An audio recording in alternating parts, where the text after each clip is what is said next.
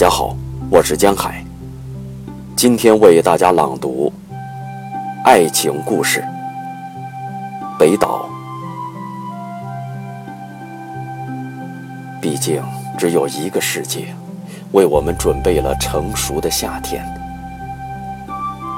我们却按成年人的规则继续着孩子的游戏，不在乎倒在路旁的人，也不在乎搁浅的船。然而，造福于恋人的阳光，也在劳动者的脊背上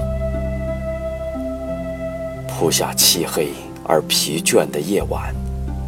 即使在约会的小路上，也会有仇人的目光相遇。